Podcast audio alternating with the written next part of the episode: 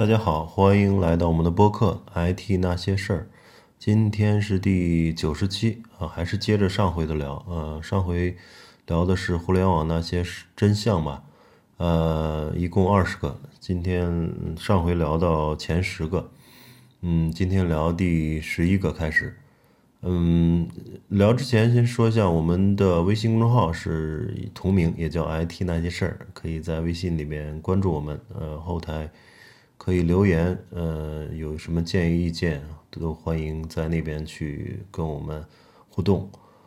好，那从第十一条开始，就是真相十一。这个今日头条的员工说，麦麦里边很多总包一百多万的薪资，他们说的确实是真的，我也相信。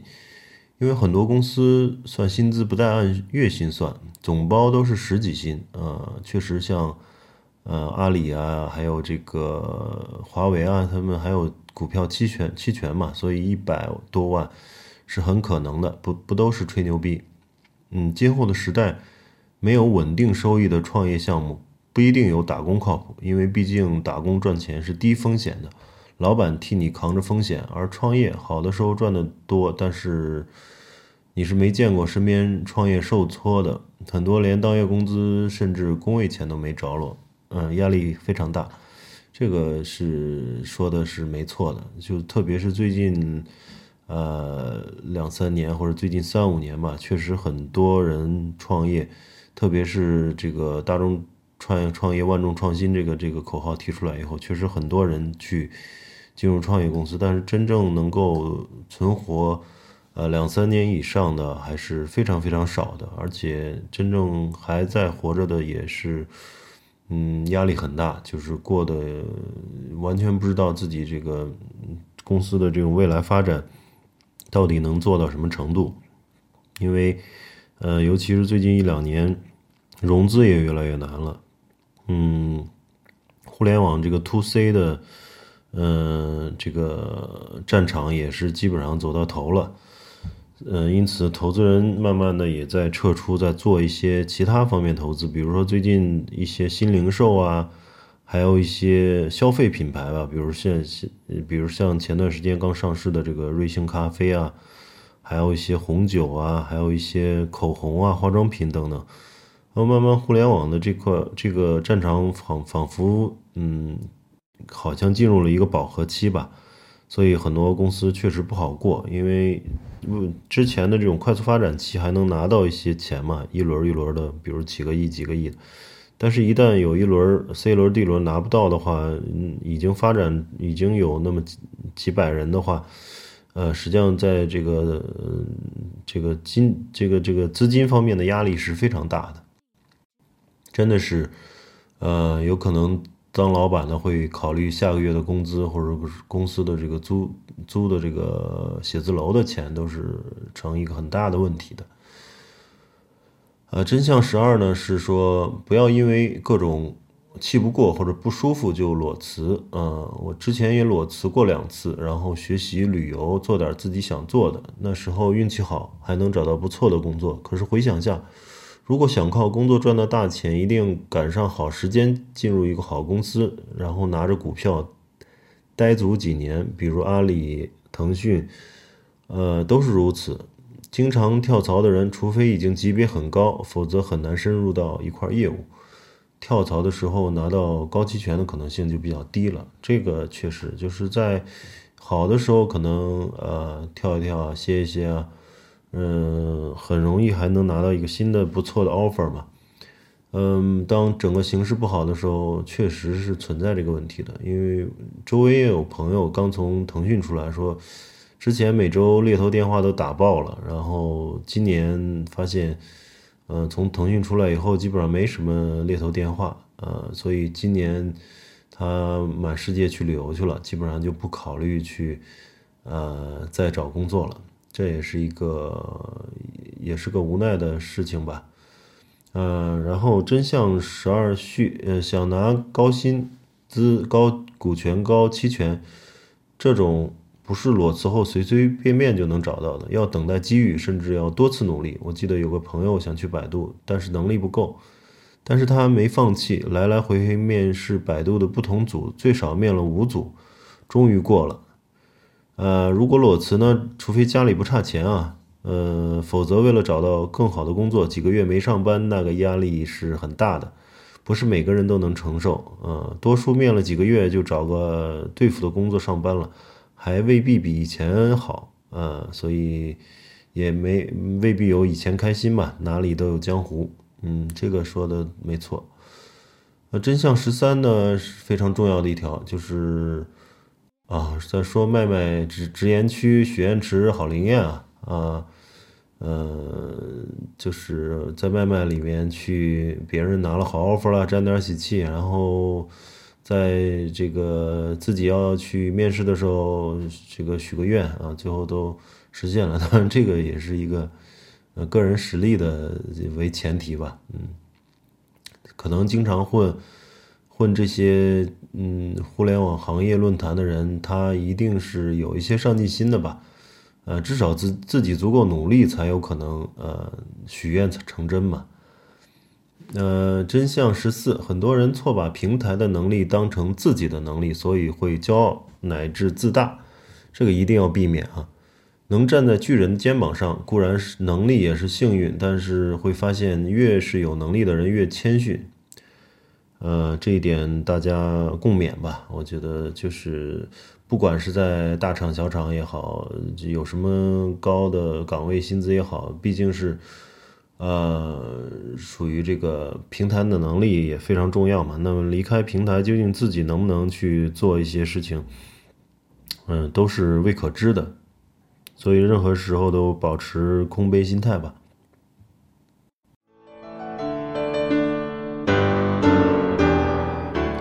嗯，第十五条就是关于外企吧。嗯，这个楼主说外企也待过几年，世界五百强，名字就不说了。外企确实压力小很多，呃，适合养老。但是这里要注意，需要仔细辨别外企。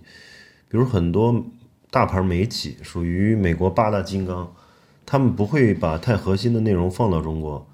呃，近年来印度的计算机水平。更成熟，又是英语系，所以求养老的同时也要跟上时代的步伐，给自己找条退路。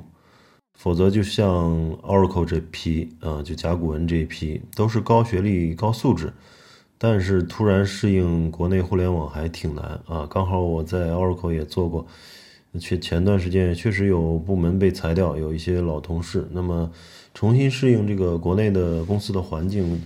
和互联网的节奏，或者是 IT 公司的节奏，其实确实挺困难的。而且，由于既有大部分人，或者是一部分人的这个技术栈，跟目前外面国内公司用到的不太一样，呃，所以又有一个技术上的一个一个一个门槛要过。嗯，因此拿到的 offer 吧，呃，也都不是特别好，就是比那种。呃，刚毕业就去互联网公司去打拼的人，肯定是差了一差了好几个这个这个好几个段位吧，这也是挺无奈的事儿。就是早期的选择，呃，跟后来的发展也是有一些很大关系的。这里面有机遇，有运气，当然也有自己的呃眼光的选择吧。嗯，因为确实有些时候外企太舒服了，太舒服，那么。就应该去居安思危吧，啊，就跟温水煮青蛙一样，也得考虑到以后的一些一些一些发展变化。那么真相十六呢？关于九九六大小周累不累？怎么说呢？第一种是没什么活儿，但是老板强制要求，大家都在装样子，这种是心累。